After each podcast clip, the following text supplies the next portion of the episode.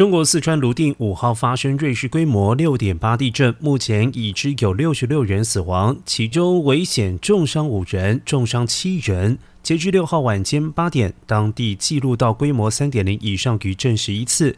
地震发生时，包括成都在内，四川多地实施封控，居民被要求原则居家。有居民表示，顾不得封控令，紧急撤离，并且看到邻居一脚踹开高风险隔离区的铁门。